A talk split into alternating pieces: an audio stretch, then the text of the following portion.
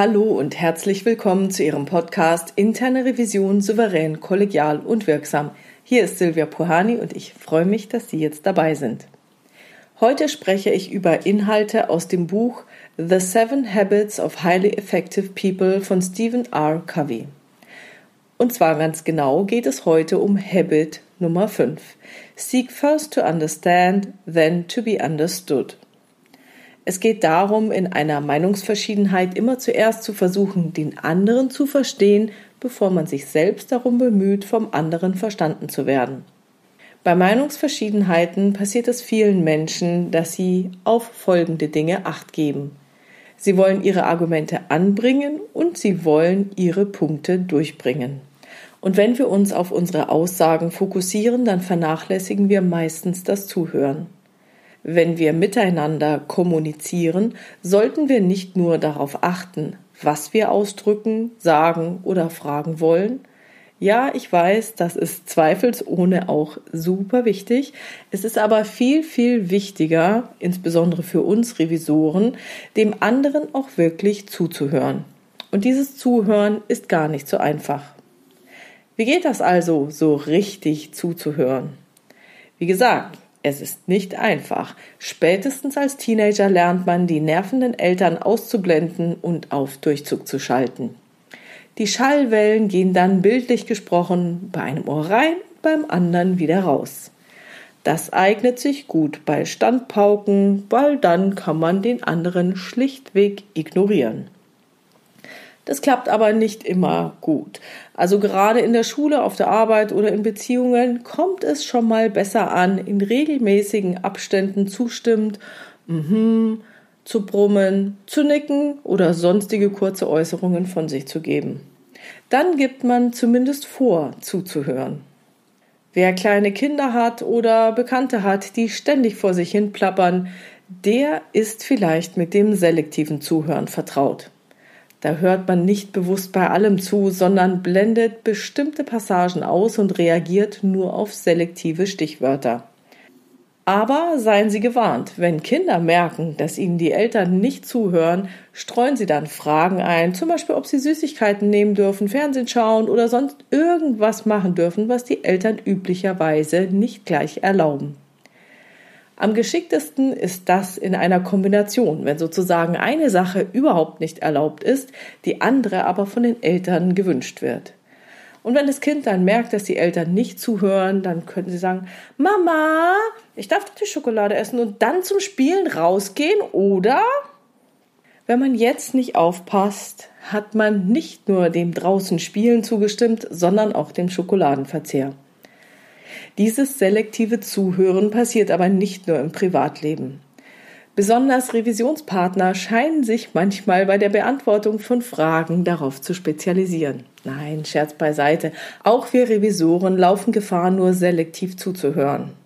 Dann blendet man den Rest aus und fokussiert nur auf einzelne Worte oder Begriffe. Manchmal springt man auch auf bestimmte Aussagen sofort an und vernachlässigt komplett den Rest der Aussage. So fällt man auch sehr leicht auf Köder und Ablenkungsmanöver des Revisionspartners rein. Wir sollten also immer darauf achten, aufmerksam zuzuhören. Aber auch das reicht noch nicht. Denn oft führt das gerade in unserem Beruf dazu, dass wir unsere komplette Energie darauf fokussieren, alle Worte mitzubekommen, die gesagt werden. Dies kann man auch ganz gut trainieren, indem man zum Beispiel das, was der andere sagt, wiedergeben kann. Das führt dann leider aber auch dazu, dass man das Gesagte vor dem Hintergrund seiner eigenen Erfahrungen betrachtet. Dann reflektiert man bei der Wiederholung des Gesagten die eigenen Erfahrungen.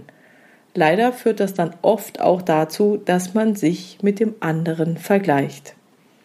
Was auch nicht gut ist, ist, wenn wir Schlüsse ziehen, bevor der andere mit seinen Ausführungen zu Ende ist und bereits unser eigenes Fazit ziehen. Das alles vernachlässigt häufig das, was der andere mit seinen Worten ausdrücken will. Aufmerksam zuzuhören ist also auch noch nicht alles. Hierbei fehlt noch die Empathie. Das Ziel sollte eben sein, empathisch zuzuhören. Es geht um die eigene Absicht, den anderen tatsächlich verstehen zu wollen Und zwar so richtig verstehen zu wollen, nicht einfach nur die Worte.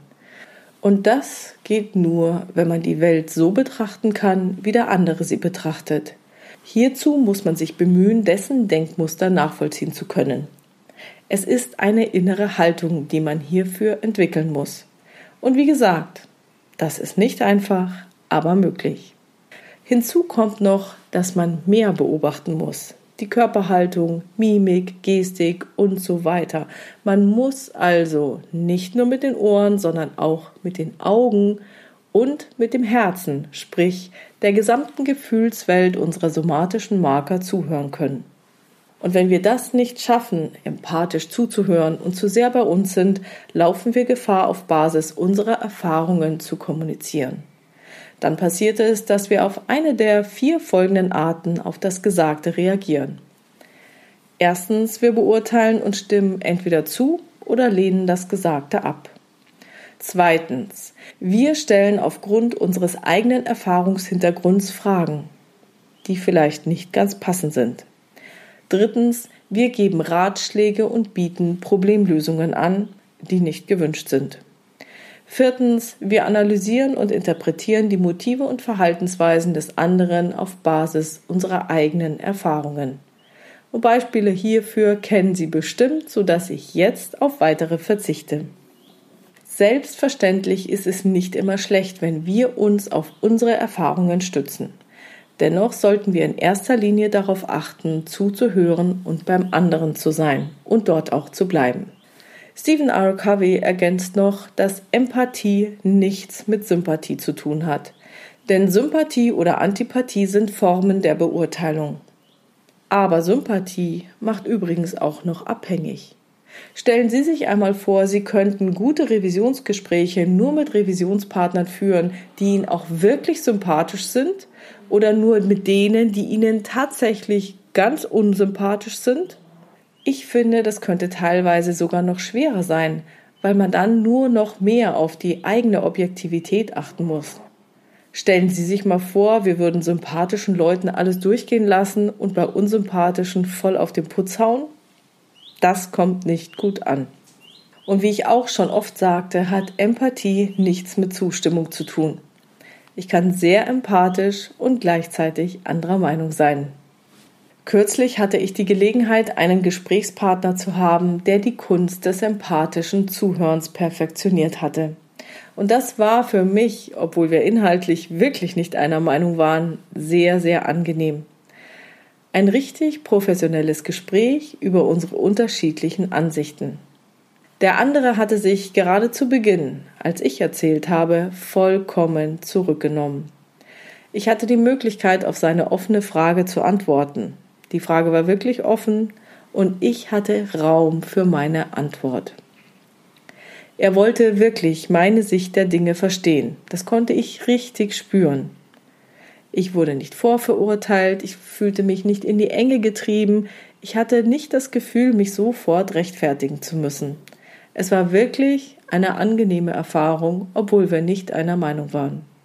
Zuerst verstehen zu wollen und sich erst danach darum zu kümmern, selbst verstanden zu werden, ist eine Haltung. Und zwar eine Haltung, die jeder Revisor entwickeln und dauerhaft anwenden sollte. Ich hoffe, dass dieser Podcast Sie daran erinnert und dazu animiert, diese Haltung auszuprobieren oder weiterhin anzuwenden und laufend zu perfektionieren. Die Auswirkungen werden Sie nicht nur in Ihrem Berufsleben spüren und erfahren dürfen. Ich wünsche Ihnen hierbei viel, viel Erfolg. Und das war's heute schon wieder mit dem Thema Seek first to understand, then to be understood. Wenn Sie eine Frage haben, die Sie in diesem Podcast gerne beantwortet hätten, dann schreiben Sie mir diese gerne per Mail an info@puhani.com oder nutzen eines der Kontaktformulare auf meiner Webpage www.puhani.com. Wie Sie wissen, können Sie zwischen einer offenen und einer anonymen Variante wählen. Und die Fragen greife ich dann gerne bei Gelegenheit in weiteren Podcasts auf. Vielen Dank für Ihre tollen Bewertungen und dass Sie diesen Podcast in Ihrer Community und unter den Revisionskollegen teilen. Vielen, vielen Dank. Bleiben Sie dran, hören Sie gerne wieder rein in Ihrem Podcast Interne Revision souverän, kollegial und wirksam. Mein Name ist Silvia Puhani und ich wünsche Ihnen erfolgreiche Prüfungsprozesse.